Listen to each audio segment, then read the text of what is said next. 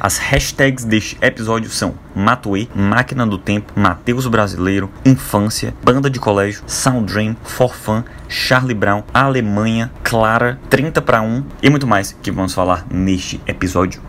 É, esse som aí, mano, é a única música que eu já fiz na minha vida que não é na escala natural maior ou menor, tá ligado? Ele é na escala harmônica. E por isso que tem essa característica diferente, assim, de, de melodia e tal. eu tinha uma interna com o que era frio como um pato, meu brother. Se você lembrar do frio como pato, me ligue, viu? Sejam muito bem-vindos a mais um podcast deste canal. Eu sou Icar Farias. Hoje o assunto é o Tuezinho do 085 ou mais conhecido como Matue, mais antigamente conhecido como Mateus Brasileiro. É, hoje são exatamente 23 de setembro de 2020 e faz aí aproximadamente pouco mais de uma semana que o Matue lançou o último álbum dele, Máquina do Tempo, e a música, inclusive Máquina do Tempo, agora está com 19 milhões de views, de plays no YouTube. Se você não viu ainda, ou se você já ouviu o álbum ou não viu os clipes ainda, eu recomendo fortemente você ver os clipes. Tem uma pegada extremamente, não diria futurística, não exatamente futurística, mas tem uma pegada, diria que surrealista, que é uma super tendência no mercado audiovisual. Surrealismo aí vem aparecendo de algumas várias formas e o Tuezin lançou a versão surrealista, hiperrealista né, uh, dele nesses clipes. Para você que viu ou para você que não viu também, eu vou comentar exatamente aqui agora. Principalmente eu que faço parte do universo audiovisual. Hoje em dia vou falar um pouco sobre esses clipes. E então os clipes a, trazem a imagem do Tuezinho, a nova imagem do Tuezinho com identidade visual nova, né? Com a pegada mais roxa, com a cor roxa como como coloração principal aí que representa a imagem dele. Inclusive, ele lançou um, um corte, né, um estilo de cabelo aí, de, com as tranças, com os dreads roxos. E, inclusive, ele lançou tudo roxo. Tem até um filtro com a identidade visual dele agora, um filtro para o Instagram que ele mandou fazer. Que os olhos acendem roxo, né? Que fica uma, uma parada roxa na testa dele. E e tudo mais. E a massa ele realmente chegou com a produção aí apelando de várias formas, não só dentro do clipe, né, não, o atrativo dessa parada do Matue, né, o destaque que ele fez nesse álbum não está simplesmente dentro da música, não está simplesmente na letra, não está simplesmente na batida e na identidade visual dos clipes em si, mas está em toda a parada que ele conseguiu pensar fora da caixa, né? Que ele trouxe fora da caixa desde antes do lançamento até o pós o lançamento. Não sei se vocês chegaram a ver, mas o lançamento, né, a forma que ele trouxe para impactar, né, o anúncio do anúncio que a gente chama hoje em dia. Hoje em dia existe o anúncio do anúncio, né, o aviso do aviso. Você vai lançar uma parada, você vai ter o dia que você vai avisar a parada e tem o dia que você avisa que você vai avisar a parada, né? Então a forma que o Matue trouxe esse impacto, que ele causou esse bafafá, com a forma que ele anunciou esse novo álbum, foi realmente sinistra, né? Então um elemento aí que vem muito antes da música em si, muito antes da composição, muito antes da ideia, né? É, ele fez, mandou fazer uma pintura de. Eu ouvi dizer que era de 35 metros de altura num prédio, na fachada lateral de um prédio uh, em São Paulo. Acredito que seja em São Paulo. Eu vi algumas pessoas publicando story marcando São Paulo. Não tenho certeza disso, mas foi o que eu vi. E aí no vídeo em que aparece pela primeira vez essa fachada, é um take de drone que ele lançou, inclusive no ao vivo. É um take de drone passeando pela rua de São Paulo e aos poucos vai revelando parte dessa fachada gigantesca que é a imagem surrealista dele, é a versão é, hiperrealista dele uh, digital, é o bonequinho 3D dele, empoderadozão supremo né, na fachada do, do prédio. Talvez seja até um frame do, do, do, dos clipes, mas eu acredito que é só a mesma pegada e não exatamente um frame. E aí em cima do prédio, adivinha quem é que tá lá?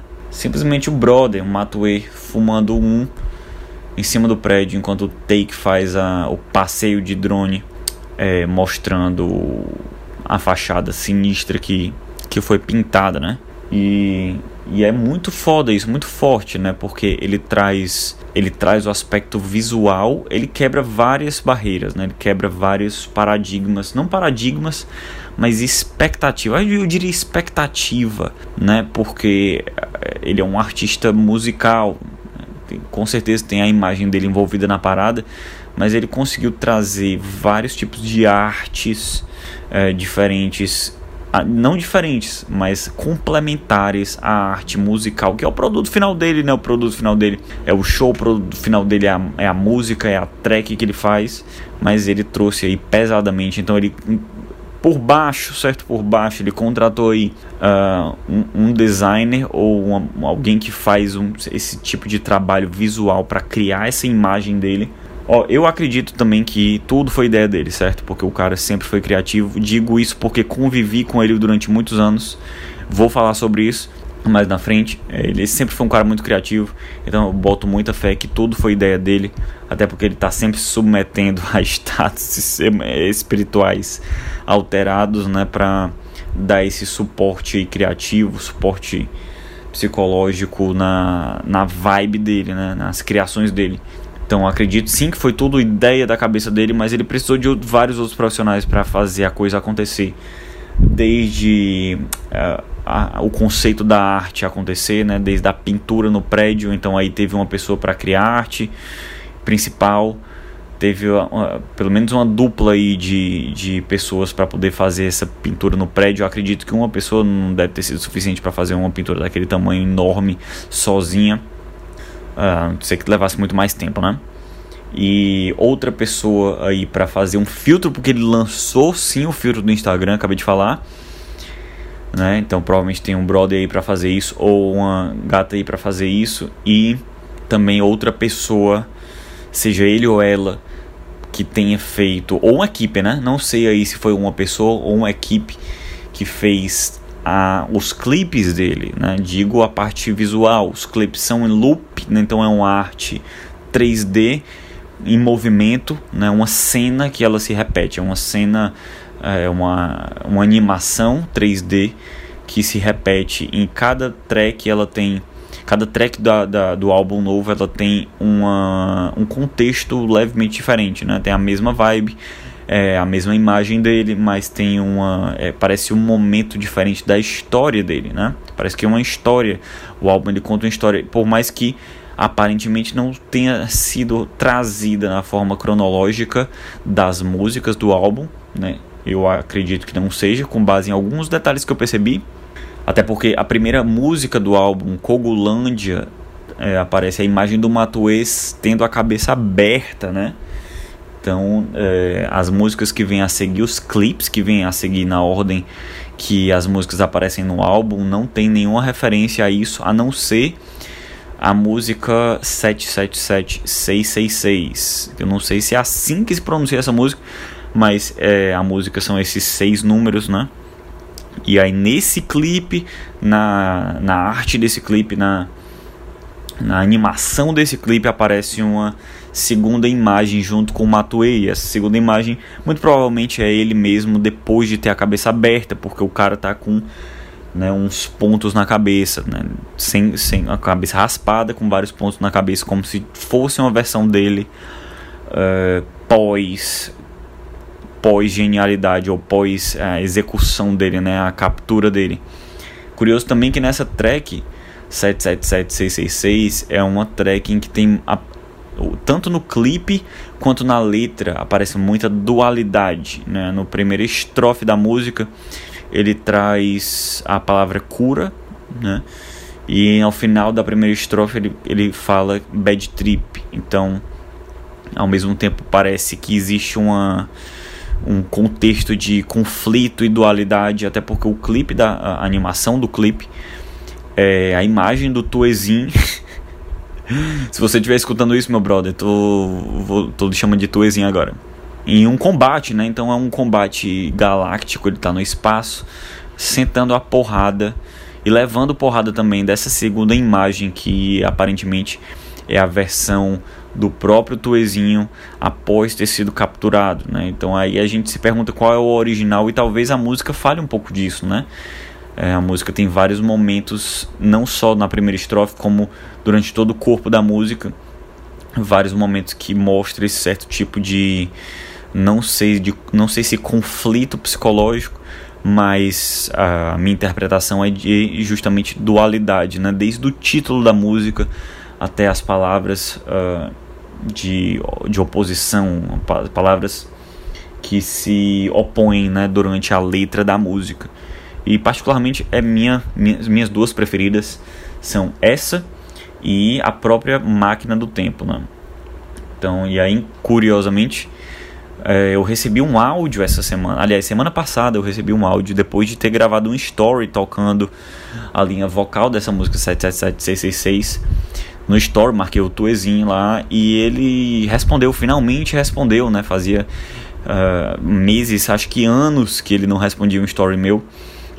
E aí finalmente ele respondeu e dizendo o seguinte: Achei chave o vídeo, hein, Leque? Só acompanhando a linha de voz, achei chave, velho. Ô, lindão, espero que esteja tudo bem aí com você, viu, mano? Tamo junto, viu? Saudade aí, mano, de te, te, te trombar aí no rolê. É, esse som aí, mano, é a única música que eu já fiz na minha vida que não é na escala natural maior ou menor, tá ligado? Ele é na escala harmônica. E por isso que tem essa característica diferente, assim, de, de melodia e tal. É bem massa, mano. Foi, foi um experimento, foi difícil de criar, tá ligado? É, os softwares, atu, tipo, atualmente, softwares de correção e tal, de pitch correction, mano, eles não, não lidam muito bem com escalas não convencionais, tá ligado? Então, bem louco, mano. Da hora. Da hora que você pegou esse bizu aí, velho. Então, aí ele tá falando da, da track, né? Tá falando sobre uma peculiaridade da linha vocal que ele compôs a, a melodia dessa música. E eu não vou entrar em muitos detalhes aqui porque com certeza eu sei menos, eu manjo menos de harmonização melódica do que o próprio Tuê, do que o próprio Matuê.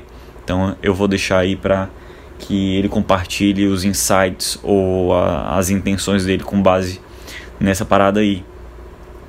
Mas é muito curioso porque a maioria realmente, né? Trazendo de forma extremamente superficial, a maioria das músicas é, é feita em escala maior. As músicas tendem. As músicas que são feitas em escala maior tendem a ser mais alegres, né? Tendem a ter uma vibe mais é, positiva, psicologicamente falando. As músicas em menor tendem a ser dramáticas. As músicas em escala harmônica, ela tem meio que uma mistura entre esse misticismo e essa alegria. Então tende a trazer aí um pouco dos dois mundos, mas com uma pegada muito especial é, da escala harmônica. Que ele respondeu story, sim. Então, pra, pra quem, eu não sei se vocês estão por dentro da vida do Matue mas é, eu estive por muitos anos, né? Afinal, a gente estudou no mesmo colégio aqui em Fortaleza e não somente, mas a gente teve uma banda juntos por cinco anos, cinco ou seis anos de banda. Né? Ele é dois anos mais novo que eu, um ano e meio mais novo, e ali por volta de 2006, eu acho, a gente, ele me chamou para a banda dele.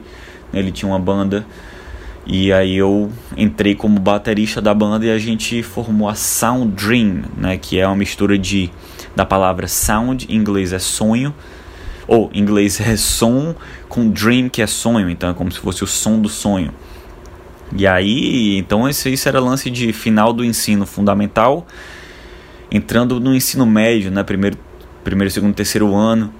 E aí a gente teve a Sound Dream e o curioso é que ele era que escrevia as letras, né? Os dois mais participantes aí das composições era ele, que na época uh, era chamado pelo próprio nome, Mateus Brasileiro, né? Sobrenome que ele que, que é materno, né? Brasileiro da mãe dele, Luciana Brasileiro, se eu não me engano. E a gente conviveu muito, a gente convivia praticamente, se não todo final de semana, se não todo dia, né, na hora do intervalo no colégio é, pelo menos a cada 15 dias aí ou 3 semanas a gente dava uma colada no estúdio com certeza era, era mais, mais com uma maior frequência do que isso. A gente estava sempre no estúdio, inclusive se você jogar Sound Dream no YouTube, você vai ver muita coisa, você vai ver muita coisa do Matue, muita coisa da gente. Não sei se você vai me reconhecer porque diferente dele eu mudei muito, né? Acho que eu sou o único que usa barba grande da galera. Éramos quatro. Eu, Ícaro, é, Matuei como Matheus Brasileiro, Gabriel Pinheiro no baixo e no vocal, e Temi Macedo na guitarra e no vocal. Então éramos quatro na Sound Dream. E a gente tocava, a gente ganhava medalha de música praticamente todo ano no colégio com essa parada. Então é, jogue aí se você quiser pesquisar no YouTube depois, ou se você já estiver vendo ou assistindo ou ouvindo esse podcast aqui pelo YouTube, os links vão estar todos na descrição aqui da Sound Dream. Todos os links que eu lembrar que tiver o Matue presente aí no, em algum vídeo, eu vou estar aqui marcando tudo aqui embaixo. Se você não estiver vendo pelo YouTube, ou se quiser ver depois, é, eu vou soletrar aqui Sound Dream para você poder pesquisar depois. É S-O-U-N de nada, D de dado, R-E-A-M, Sound Dream, né? Se você perdeu a, a, a palavra soletrada, você lembre de som e sonho, som do sonho. Você traduz depois, você junta as palavras e joga no Google, joga no YouTube, que com certeza vai aparecer nós na fita. O que mais que eu posso falar aqui do Tue? E ah, eu lembro, eu, eu frequentemente passo pela pela o apartamento que ele morava aqui, o apartamento da mãe dele. Né? Tive muitos momentos, inclusive assistimos American Pie no apartamento dele, assistimos o Exorcismo de Emily Rose no apartamento do, do Tue. Né? Se ele por acaso chegar a ouvir esse podcast, é, eu tinha uma interna. eu tinha uma interna com o Tue que era frio como um pato, meu brother. Se você lembrar do frio como pato, me ligue, viu? então a gente passou por um episódio, inclusive, cozinhando de madrugada no apartamento dele, passando frio lá. É, lembro demais do. Lembro de tudo, cara. Lembro de altas paradas das músicas que ele me mostrava. A gente tinha, ele tinha. Ele sempre foi um cara pra frente. Sempre foi um cara que. Que era muito bom no que se prestava a fazer. E ele já chegava mostrando a parada bem feita, entendeu? Ele trabalhava em silêncio. Sempre trabalhou em silêncio. Se fosse no basquete, chegava aqui já mandando um drible sinistro de basquete ele sempre foi muito ativo do esporte e tudo mais, então ele já chegava no skate mandando um, uma manobra de skate, né? Então mandando, chegava, inclusive a música mais famosa da Sound Dream se chamava Is That All, que a tradução é como se fosse uma pergunta, isso é tudo, né? É, a música ele perguntava se isso é tudo que você tinha. E essa música, inclusive, ele nos mostrou no aniversário dele, né? No, no apartamento dele. Inclusive tem, um, tem um, vídeos perdidos no meu computador, no meu HD externo antigo. Com certeza vou procurar para ver se eu acho a, os takes desse dia, desse rolê. Ele chegou com a letra completamente pronta num caderninho, assim, ó, escrita à mão. Trouxe pra gente, assim, ó, essa é a nossa nova música. Tudo que a gente teve que fazer foi compor os instrumentos. Eu a bateria, eu Temi na guitarra, o Gabriel no baixo. Inclusive a gente, a gente se estressava muito com, com o Gabriel. Pô, Gabriel, você, você estressava pra caralho a gente, viu?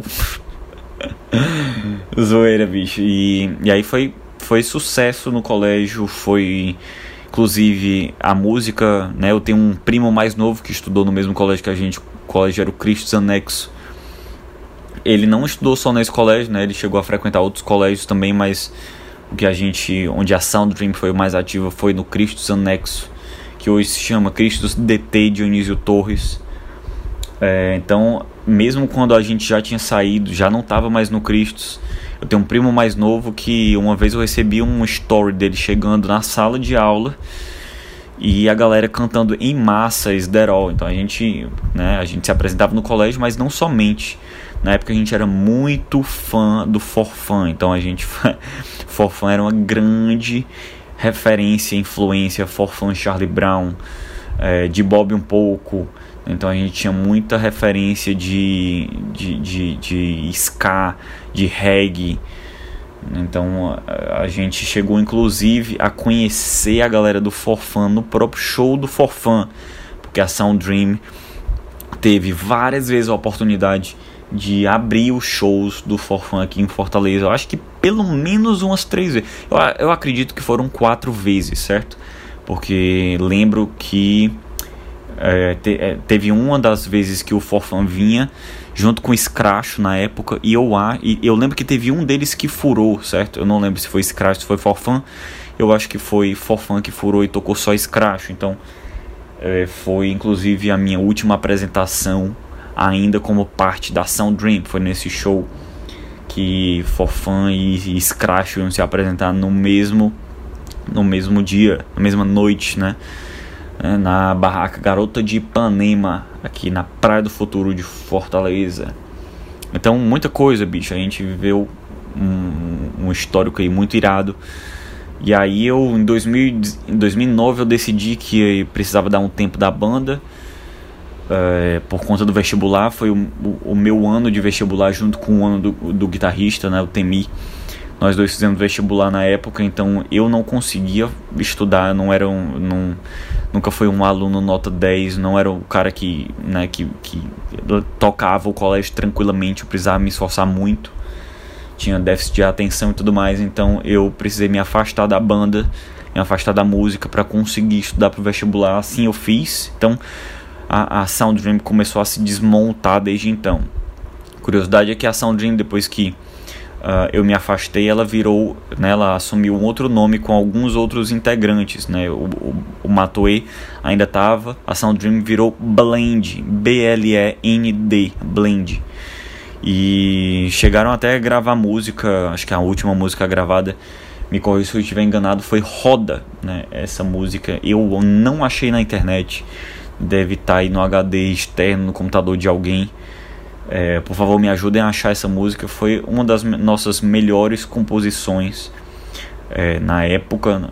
Uma música realmente muito massa, muito bem construída. Teve uma maturidade, já trazia uma maturidade em relação, maturidade musical em relação a toda a história que a gente tinha vivido junto, né? É, lembrando que éramos adolescentes, né? É, tentando fazer história, é, tentando aí na época seguir um trilhar um caminho semelhante ao do Forfã e aí nos afastamos, né? A vida naturalmente afastou a gente. Uh, continuamos amigos, tínhamos, sempre tivemos amigos em comum, mas perdi o contato aos poucos, fui perdendo esse contato com ele e até a época que ele uh, entrou na faculdade, não lembro exatamente o que era, se era publicidade, alguma coisa do tipo. Entrou na faculdade, lembro que ele fez o Ciências Sem Fronteiras, que ele foi para a Alemanha, que ele deu uma passada na França, se eu não me engano. E aí de lá ele começou a compor já com esse nome Matue, né? E ele compunha reggae na época. Ele lançava um reggae. Eu tenho um amigo Márcio que curtia muito as composições dele. Eu realmente não acompanhava, eu não estava por dentro do que ele estava fazendo. De vez ou outra eu via alguma coisa, mas realmente os algoritmos das redes sociais na época não não não traziam né, as coisas dele para mim, então realmente não era uma coisa que eu estava em contato com frequência. E aí ele veio, não consegui acompanhar a história de vida dele. Eu sei que ele estava morando num apartamento com os amigos, dividindo apartamento, tudo mais.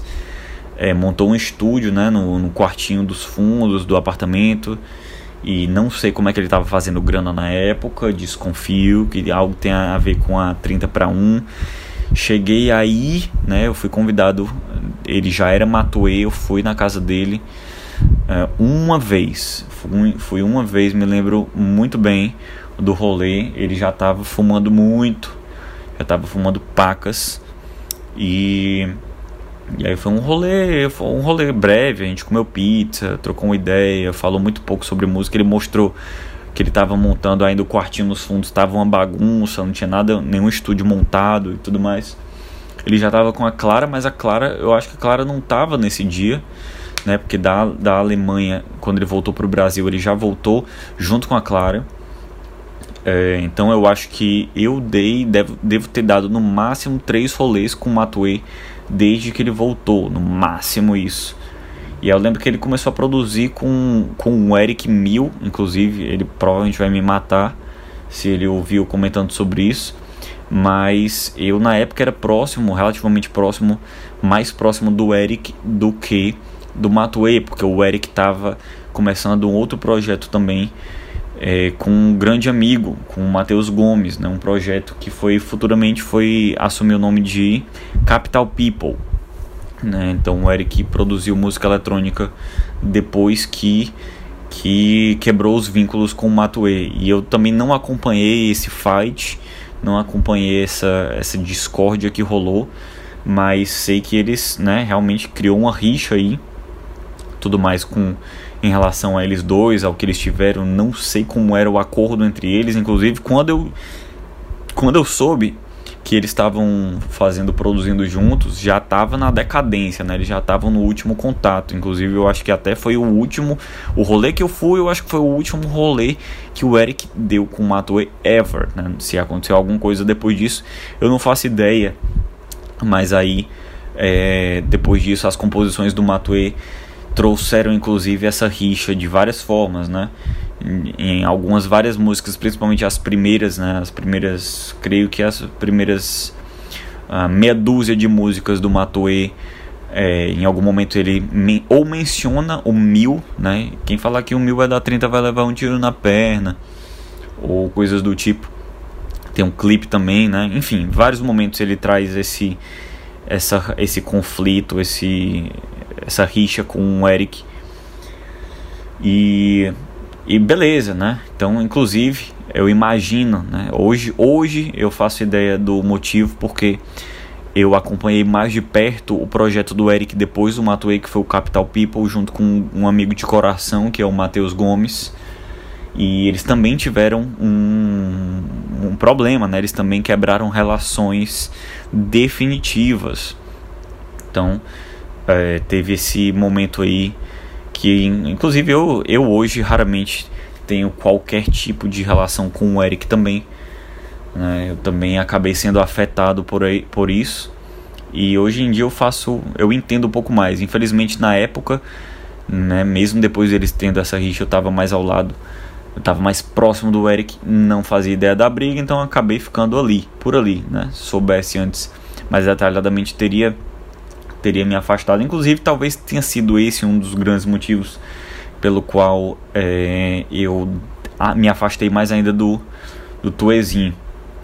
E aí hoje, é, é, outro dia eu assistindo, né, todos os clipes, eu botei, botei numa playlist todos os clipes do, do Tue, eu vendo o primeiro show que o Matue fez como Matue, né, foi no Órbita, o Órbita fechou, atualmente tá, a casa está fechada, mas é um pub aqui em Fortaleza que uh, tem o que mais de 15 anos de história e ele tem vários ambientes, né, para conseguir fazer vários tipos de eventos diferentes no mesmo dia.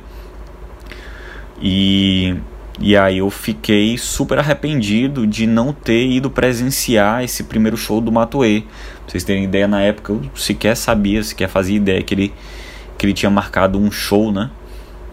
E aí hoje em dia eu me arrependo de não ter presenciado, hoje ter apoiado com mais com mais força, com mais proximidade, com mais calor, né, a, o início da história dele. Mas o cara sempre foi estrela, sempre foi pra frente, sempre teve a cabeça, sempre foi um artista, né? Tá, tá escrito na, na no DNA do cara. Então, né, admiro demais, tenho acho muito positivo para mim, é muito irado ver e ter tido alguém que é muito bem sucedido artisticamente, é, ter tido um tipo de relação próxima, ter tido uma história com o cara. Muito irado isso. E e o que mais que eu posso falar aqui? A galera pediu para eu mencionar sobre o clipe, para eu falar sobre as produções, para eu falar sobre o diferencial dele.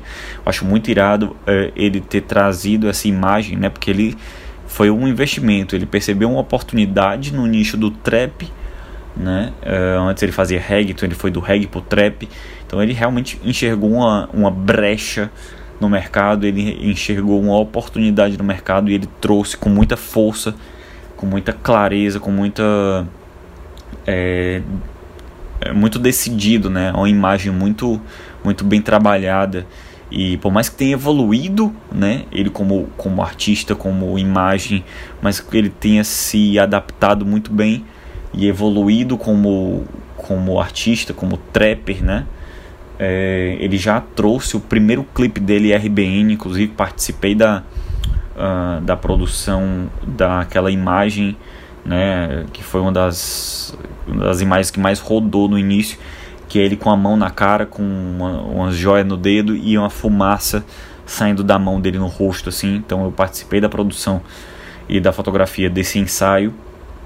É, na, na época a RBN já veio com uma super proposta com, com, com uma super cara, né? Então foi uma mega produção, clipe gravado, se não me engano, pelo Degas, é, aqui de Fortaleza. E então ele já chegou com tudo. Isso mostra o quanto ele trabalha uh, insanamente por trás das cortinas, né? Por trás das câmeras, como ele ele tem um corre insano, como ele mesmo diz, né? É, então eu acredito que seja isso. É, se tiver mais algum detalhe, possivelmente trarei em um novo episódio. Me digam vocês se vocês o que, que vocês acharam desse podcast, o que, que vocês acharam desse episódio, se vocês querem que eu traga mais algum detalhe, comente mais alguma coisa. Então sintam-se à vontade nos comentários, de preferência sem muito hate. Né? Vamos trazer aí a, a colaboração da galera, vamos contribuir positivamente. E tamo junto, qualquer coisa. Se você não assistiu, não está assistindo pelo YouTube, é, que acha nas redes sociais Ícaro Farias, seja pelo Twitter, seja pelo Instagram, seja pelo Facebook, e aí seja pelo próprio YouTube, né? Indo pesquisar depois, que aí lá você vai achar este episódio e todos os links é, relacionados de todos os vídeos que eu mencionei aqui. E tamo junto. Tenha um ótimo dia, uma ótima noite e até a próxima.